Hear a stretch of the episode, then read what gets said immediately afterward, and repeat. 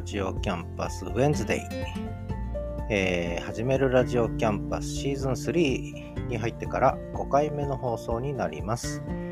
えー、毎週水曜日と日曜日に定期配信をしています。今日は水曜日ということで、えー、水曜日は3回目になりますね。トータルで、え5回目ということです。水曜日はですね、えまず第1コーナー SNS あれこれ。ということで SNS 関連の話をしていきます。で、第2コーナー。これは Spotify で聞いてる方だけなんですが。でしかもプレミアムで聞いてないと聞けないんですが今週の1曲。それから第3コーナー。今週の LISTEN。LISTEN というのはポッドキャストの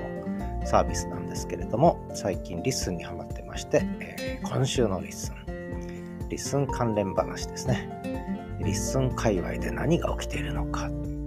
それから最後第4コーナー、最終コーナーはザ・東一郎散歩。我が家で飼っている北海道犬2歳3ヶ月の、えー、チャーミングな東一郎くんにまつわるお話をしていきます。えー、っと、配信ですけど、まあこれで5回目になるんですけども、日曜日は朝の5時半、水曜日は夕方の5時半を目安に配信していこうかなと思ってます。そうするとちょうど3日半でね、えー、週7日のちょうど真ん中になってくるということで、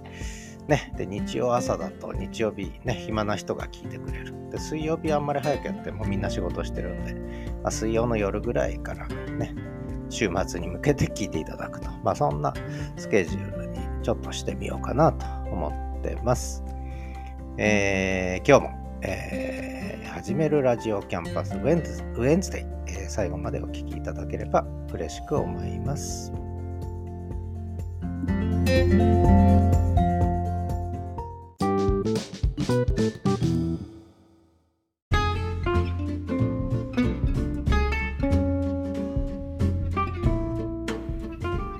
えということで、始めるラジオキャンパスウェンズデイ。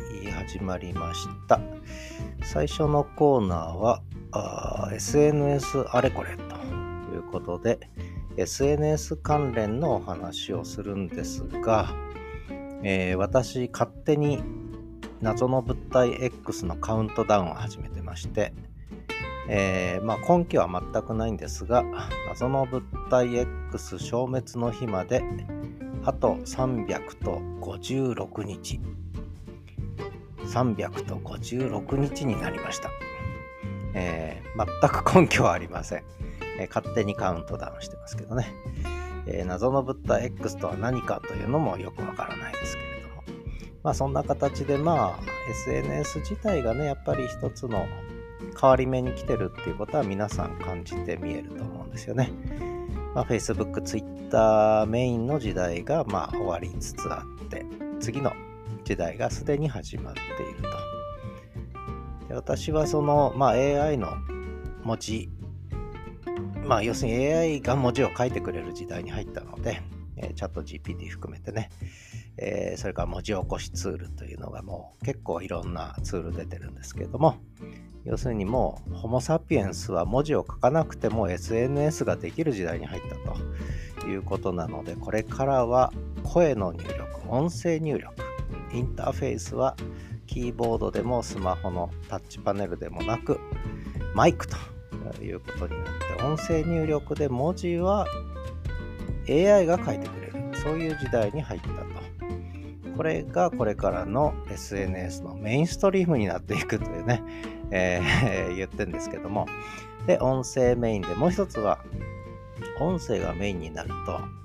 あのそんなにたくさん聞けないんですよ。文字だとね、ツイッターだとダーッと見れますけども、えー、検索もできますけどね、自分の知りたいことを、ね。音声って検索に引っかかりにくい。で、聞こうと思ったら、ね、1日24時間しかないんで、例えば30分の番組は48本しか聞けないと。で、寝なきゃいけないので、まあ、20本聞いたらもう仕事もできなくなっちゃうということで、せいぜい1日30分番組は10本が頑張って限界。それを1週間1ヶ月やったら死んでしまうので結局、え SNS で付き合う人の範囲は狭まると、ね、少人数になっていく。コミュニティ回帰と言ってますけどね、えこれからの SNS はこれから5年10年かけて音声入力メインでコミュニティ回帰するというのが、えー、私の確信でこれは日々強まってるので、えー、こういう方向で展開するだろうと思ってます。で、まあ SNS と私の付き合いは結構長くてね、これはあちこちでも喋ったし、ノートという SNS にも記事で書いたんですけど、1万5000、1万8000字ぐらい書きましたね。えー、私の SNS 遍歴ということで、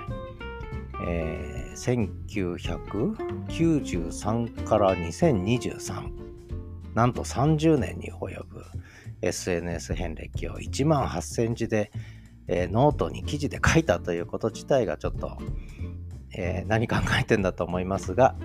えー、結構書いてたらそれぐらいになっちゃったということなんですね。でここにはもちろんそのまあ、純粋な意味で SNS とは言えないものも入れてね、いわゆるインターネット関連でソーシャルコミュニティ、あるいはソーシャルネットワークにつながるようなサービスを利用してきた私の歴史を、えつぶさにあまり隠すことなく書いたというね、人に言ってないことも含めてね。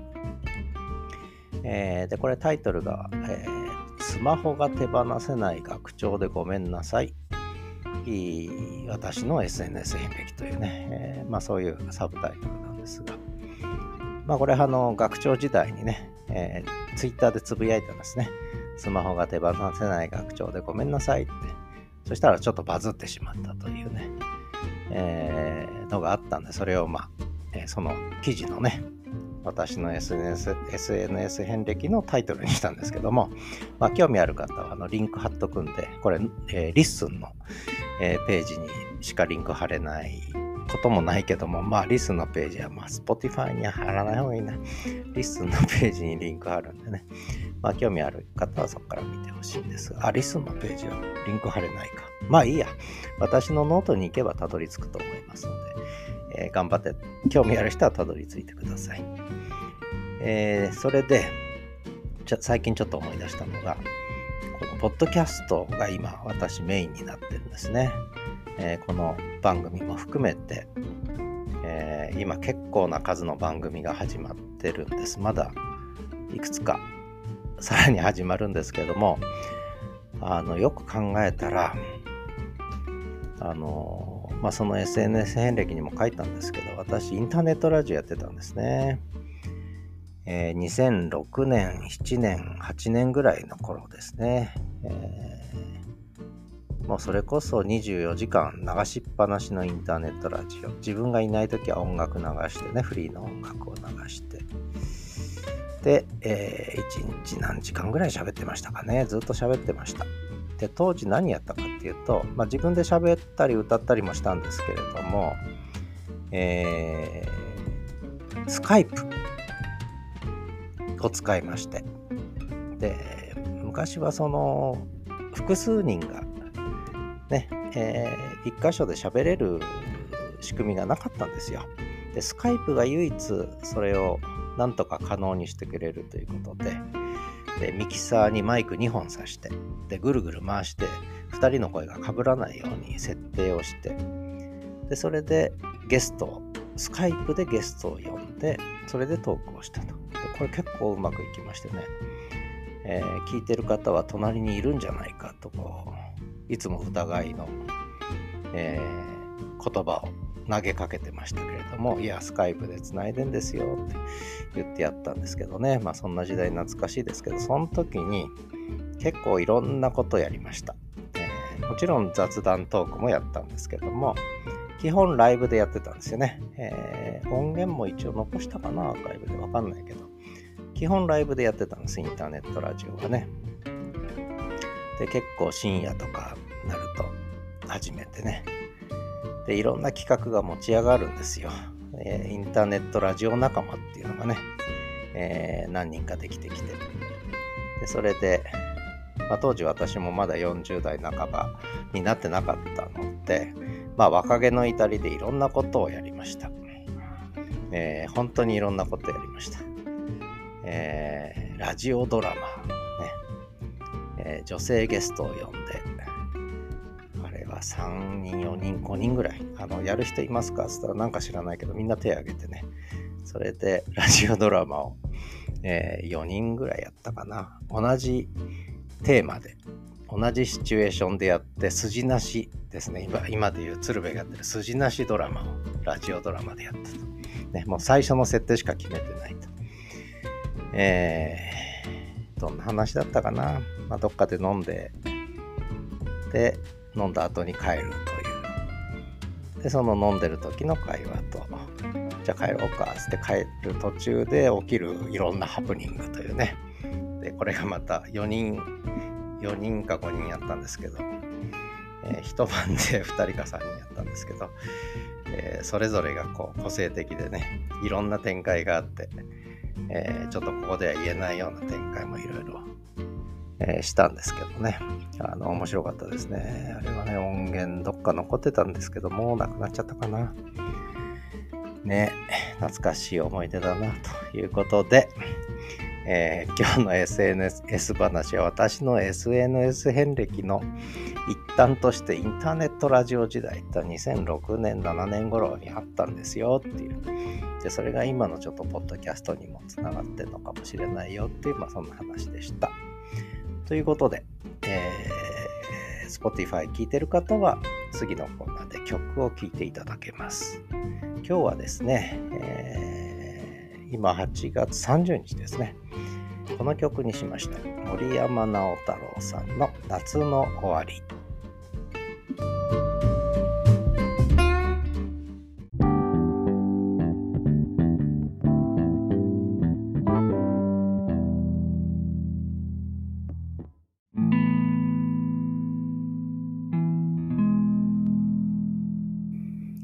え始めるラジオキャンパスウェンズデイ第3コーナーですね。えー、今、Spotify で聞いてる方は森山直太朗さんの夏の終わりを聞いていただいた方もいるかと思います。えー、で、第3コーナーは今週のリスンということで、えー、リスンというポッドキャストサービスがこれが新しい旋風を巻き起こしつつあるんですが、えー、もう AI による文字起こしでえー、しかも、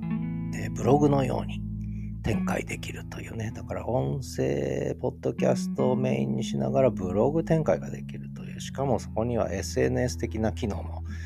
付与されてるっていうね。もうこれはもう、これからどんどんじわじわと伸びていくだろうと思うんですが、えー、他のポッドキャストサービスもなんか Spotify も含めてね、えー、ちょっと意識していろんな変化がこれから起きてくるとは思うんですが、まあそれはさておきですね、今週のリスンですが、えー、まあこれはあの私の LISTEN の番組聞いていただければ結構いろんなことがわかるんですが、えー、まあここではね、聞いてない方もいらっしゃると思うんで、えー、最近の LISTEN 界隈の話として、えー、いろんなニュースはあるんですが、やっぱり声の日記グループっていうのができつつあってですね、えー、その LISTEN っていうポッドキャストのホスティングサービスは、えー、まあ AI で文字起こしてくれるのも特徴なんですが、それも含めてこう、可視化しやすい。目に見えるんですね。で、検索もしやすいということで、えー、ポッドキャストの中でコミュニケーションが取れるとかりますかね。これまでポッドキャストだと、例えば、えー、こんなこと喋りましたって言っても、それを聞かなかったらもうわかんないわけですよね。その相手は。聞いてないと、ああ、知らなかった。で終わっちゃうんですが、この LISTEN っていうのは、それが、えー、検索もできるので、あ、自分のことを取り上げてくれてる、わかるんですね。でで、しかもその会話の途中からリンクも貼れるという非常に優れもので、しかもそれが文字情報までついてくる。っていうね、えー、ことで、これはやっぱり革命的なんです、私のあの見方ではね。で、それで、声の日記ってのはちょっと流行り始めてまして、えー、もうとにかくもう簡単にスマホ1本あれば、スマホに向かって喋って、そのデータをえー、 LISTEN のページ、ホームページでアップロードして、でそこにちょっとした画像をくっつけて、で、もうアップロードしちゃえば、え、ちょっとだけ説明書いてアップロードしちゃえば、もうそれでポッドキャスターになれるわけです、皆さんね。だからもう1日1分でも5分でも10分でも15分でも喋ったら、もうアップロードしちゃう。そうしたらあなたはもう立派にポッドキャスターというね、そういう話なんで、しかもそこでいろんなこと喋ってるとなんかね、絡んでくんですね。絡んでくると変な言い方ですけど、絡みが出てくるんですね。いろんなコミュニケーションが始まるんですね。これ面白いですよ。え、私の放送を取り上げてくれてありがとうございますとかね。そういうコミュニケーションが始まる。で、コメント欄もあるから、コメントでまたやり取りもできる。で、さらに次の放送でまたその話が展開していくという、こう、ポッドキャストの掛け合い漫才みたいなことが始まりつつあるわけです。でこれやっぱりね、今までのポッドキャストになかった新しいこう SNS 的な展開ということで非常に私は面白いなと。ね、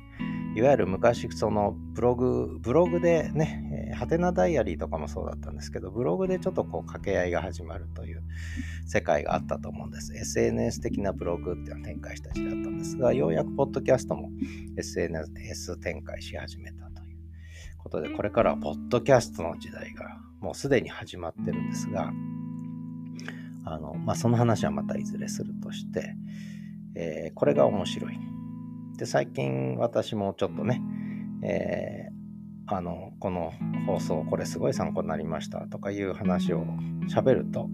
それにこう、リアクションが来るという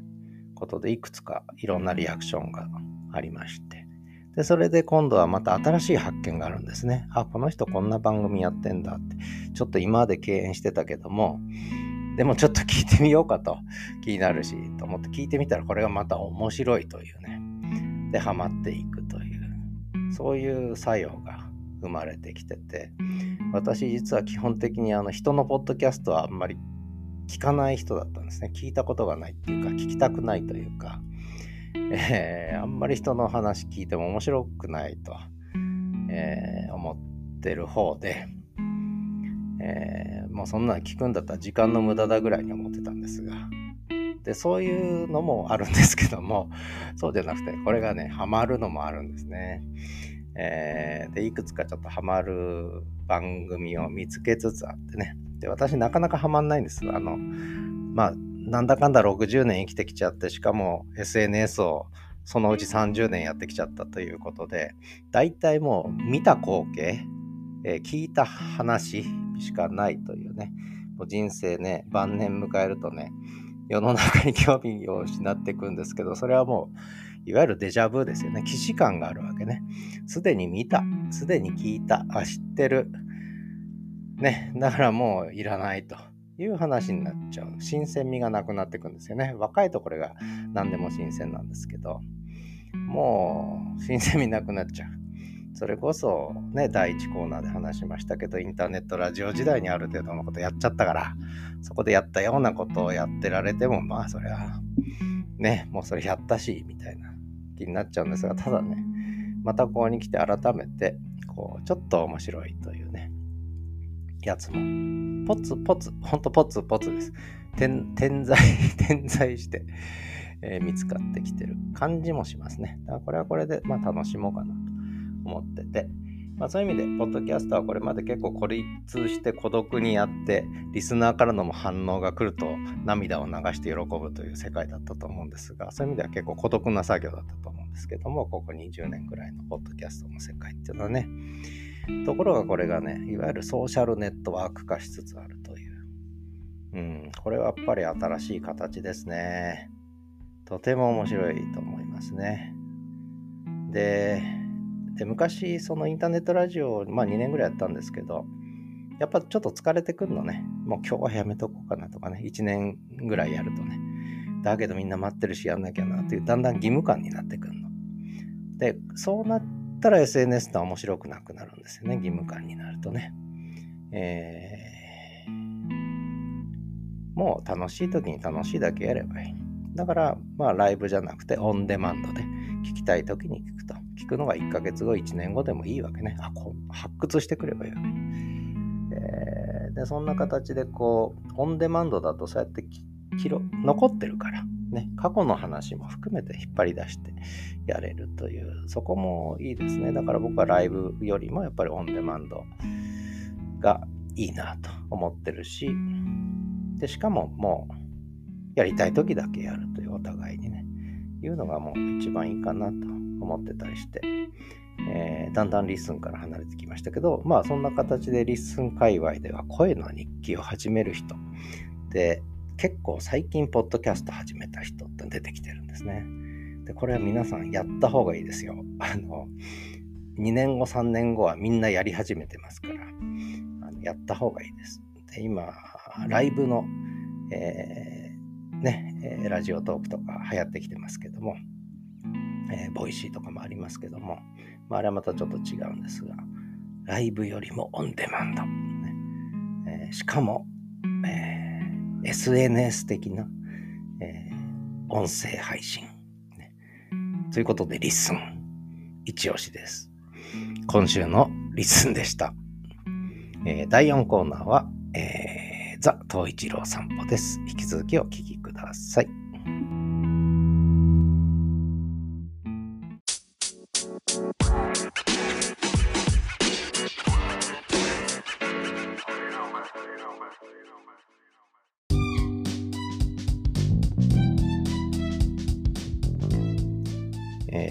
始めるラジオキャンパスウェンズデー第4コーナーザ・東一郎散歩ということで、まあ、必ずしも散歩してない場面も含めてね、えー、東一郎くんのお話をしようかなと思ってます。東一郎というのは私が飼っている北海道犬2歳3ヶ月。ね、とてもお利口さんでチャーミングな、えちょっとビビりな赤毛の北海道犬なんですが、え、えー、インスタグラムももう2年以上やってますので、毎日更新365日ね、やってますけど、まあ興味ある方はぜひフォローしていただければと思います。で、えー、その東一郎くん、えー、暑かったんです。とにかく札幌暑かったんです。あの全国的に暑かったと思うんですが、札幌も日曜日まで暑かったんですかね。日曜日に雷雨が来たんだったっけかな？月曜日に雷雨だったかな？忘れちゃいましたけど、えー、ようやく雷の季節の終わり、夏の終わり、それこそ夏の終わりの雷雨がやってきて、で、そこから一気に秋になりました。で、今日は実は8月30日水曜日なんですけど、ちょっと日差しが強いけど、それでももうあの完全に秋ですね。風が吹いてて涼しいです、秋風がね。まあそんな形でとてもえー、過ごしやすくなった北海道札幌なんですが北海道県の東一郎くんも、えー、元気になりましたね。今朝は散歩2時間。夏はね1時間で帰ってくるんです。暑くなるから、えー、ちょっと歩いて休憩場所まで行って河川敷まで行ってね豊平川の。で休憩の方が長くって日陰で休憩してでそれでさあ帰ろうかって暑くなる前に帰ろうかって帰ってきて、まあ、1時間ぐらい。今日は2時間。秋になると散歩時間が長くなる。でも昔はね、3時間帰ってこなかったんです。もうちょっとちっちゃい時はもう。とにかくあ外が好きでね、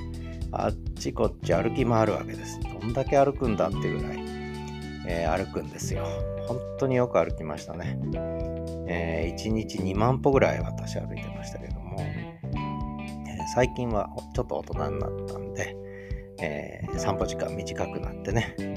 えー、夏なんか夕方はね、暑いもんだから、日が沈みかけてから行くんですけど、それでも暑いもんだから、もう家の周り3周ぐらいして終わっちゃうというね、日もありました。えー、まあそれが まあ一応夏が終わって、ね、季節が良くなって、ちょっと早い時間から散歩に夕方はね、行けるようになったんで、やっぱ散歩時間が長くなってきました。まあ楽しいですけどね。まあそんなえー、秋が来たぞという喜びの声は他の放送でも流したんですが、ここではですね、月曜日の午後のひととき、1分ぐらいかな、の音源あるので、それをまず聞いてください。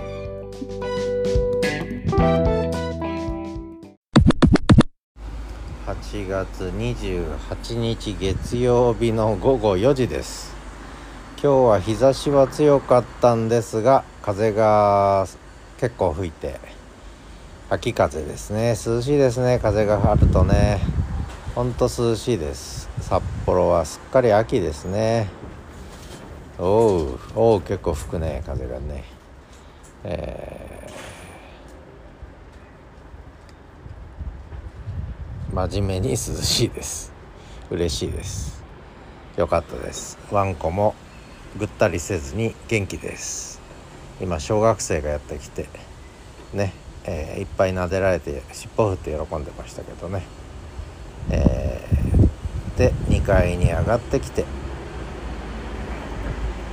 今スフィンクススタイルですね。腹ばいになって、えー、くつろいでます。そんな月曜日の昼下がりじゃないね。もう夕方近いですからね、えー、午後遅い時間でした。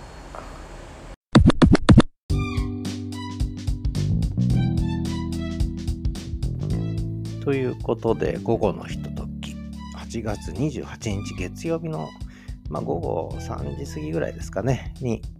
私2階のバルコニーにいてで東一郎くんは1階の、えー、ガレー改装したガレージ玄関先ですねにいて。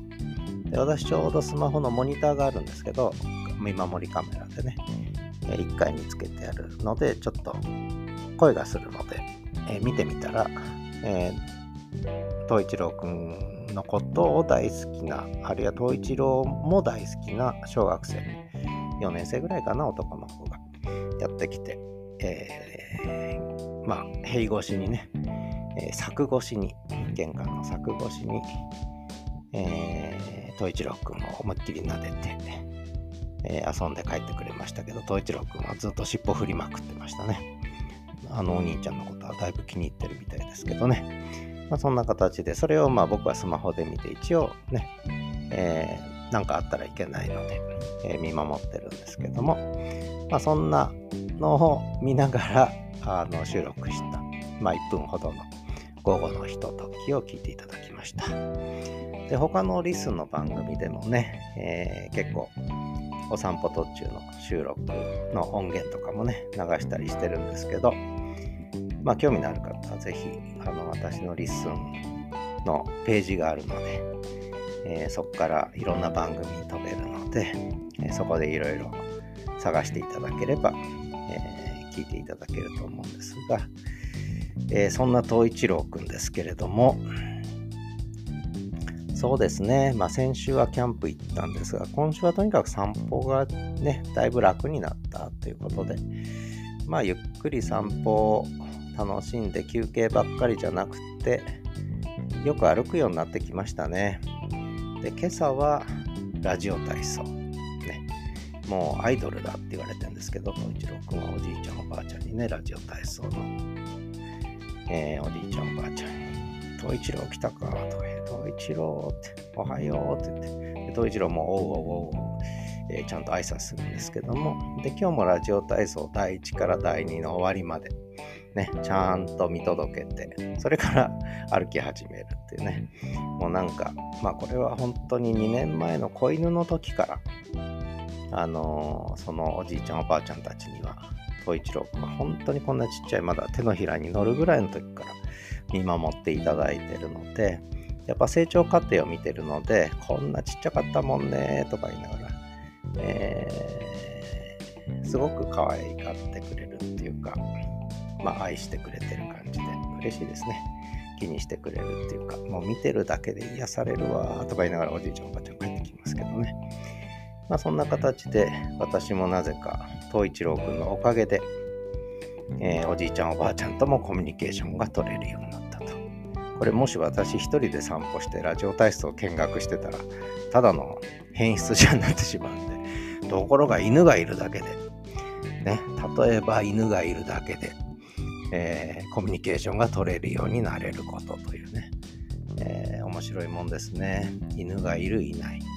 で、これ子供でもいいんですよね。2歳児、3歳児連れてれば、ラジオ体操見学できるんですが60歳の親父が1人でラジオ体操見学してたらこれはただの変質者になってしまう不審者になってしまうってね面白いですね犬がいるだけで子供がいるだけで社会関係ソーシャルネットワークが変化するっていうね。まあ何の話をしてんだか東一郎くんの話どっか行っちゃいました。あそんなこともないね。一応東一郎絡みの話でした。こんなもんかな。えー、今週のザ・東一郎散歩でした。ザ・東一郎散歩のコーナーは日曜日もあるから週2回あるんですね。ということで、えー、これぐらいでいいかな。はい。であとはエピローグです。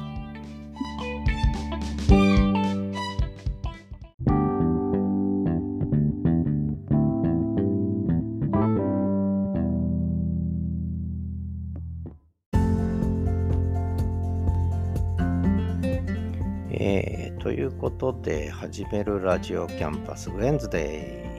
エピローグですね、えー、最終コーナーを回って、えー、ゴール目前ということですが今週もお聴きいただきましてありがとうございます、えー、水曜と日曜の配信なんですがなんかやっぱ水曜日の方が聞く人の数リスナーの数多い感じですね。やっぱ SNS リスンネタ絡みでそっちのリスンつながりで聞いてくださる方が多いのかな。わかんないですけど。あとは、日曜日の方はね、人生いろいろ、今週の札幌っていうこ、れはちょっとあれかな、私の過去の、過去のって言うと変だな、えかつてのじゃないな、それも変だな。えー、私の SNS、他の SNS でつながってる方も聞いてくれてるのかな、なんて感じが、まあ、してますけどね。まあ、いずれにしても、この始めるラジオキャンパスシーズン3に入りまして、5, 5回目の、えー、放送になるんですけど、水、日、水、日、水と5回目になですけれども、まあ、このペースでいけるんじゃないかな。なんかそんな気がしてきました。まあ、冒頭にも言いましたけど、日曜日は朝5時半をめどに配信。水曜日は夕方5時半をめどに配信と。まあ、そんな感じでいこうかなと思ってます。で、Spotify でプレミアムで聴く方は音楽も聴ける。でただ音楽聴くときちょっと注意してほしいのは、これ音量がね、どうしてもちょっとこの Spotify で録音すると、これ結構ボリューム上げてるんですけども、やっぱ音楽の音量の方がかなり大きいんですよね。ちょっともう一個作業入れないと調整できないので、まあ、調整せずに あの流してますので、音楽聴くときだけちょっとボリュームを抑えていただいた方がいいかもしれません。これでもあの私の録音はマイクに口を近づけて、ボリューム入力マックスにしてやってるんですけどね、これ以上大きくならない。これ以上大きくなりませんってね、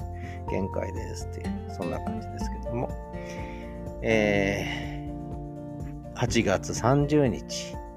明日が31日ということで、本当に8月も終わって、9月に入ってしまいます。まあ、9月はね、本当に、えー、北海道札幌はいい季節なんでね、まあ、本当にぜひあの遊びに来てください。えー、お待ちしてます。それからちょっと、あのー、関連して、カーシェアって始めたんですね。私、コロナになってからもうほとんど車乗らなくなっちゃって。で、2台持ってたんですけど、1枚、1台はもう売っ払って、で、もう1台ジムにちゃんがいるんですけど、これも5000キロも乗ってないっていうね、えー、おかげさまで。で、これをもったいないので、カーシェアすることにしたんです。というか、まあ、他のきっかけがあったんです。車貸してくれって人が出てきたんで、じゃあ、まあ、ちゃんとしましょうということで、カーシェア始めたら、これが、なんと予約が入りました。えー、ね、ちゃんとその SNS でも流したんで、えー私のカーシェアのページ、いいねしてくれた方とか、閲覧してくれた方とか、ご協力ありがとうございました。おかげさまで目に留まるようになったみたいで、えー、とてもあのカーシェアをよく使ってる方ですね、常連さんですね、えー、が借りてくれるということで、えー、ありがたいですね、えちゃんと車掃除してお貸しして、え、1日2日経ったら戻ってきてお金が振り込まれるという。なんてすごい仕組みなんだろうってね、え、ことですけども、まあそんな仕組みもあるんだなということで一つ勉強になりました。まあ、かといってね、車をさらに買ってとかいうことは考えてませんが、まあ、本当にこの辺、北海道でニーズはあると思うんでね、あの使っていただければ、車も喜ぶかなと思ってますし、車を借りに来ていただいたついでに、東一郎くんともね、遊んでくれると嬉しいなと。まあ、ついで言えば私のところ、あの、世界一小さな民泊ということで、定員2名の民泊をやってるんで、なんなら泊まってっていただいても結構だという、まあ、そんな至れり尽くせりの、えー、北海道札幌、ね、ちょっとは、えー、来る気になったかなということで、今週もお聴きいただきましてありがとうございました。始めるラジオキャンパスウェンズデイ、えー、今日はこんな感じでお別れです。え、ありがとうございました。Música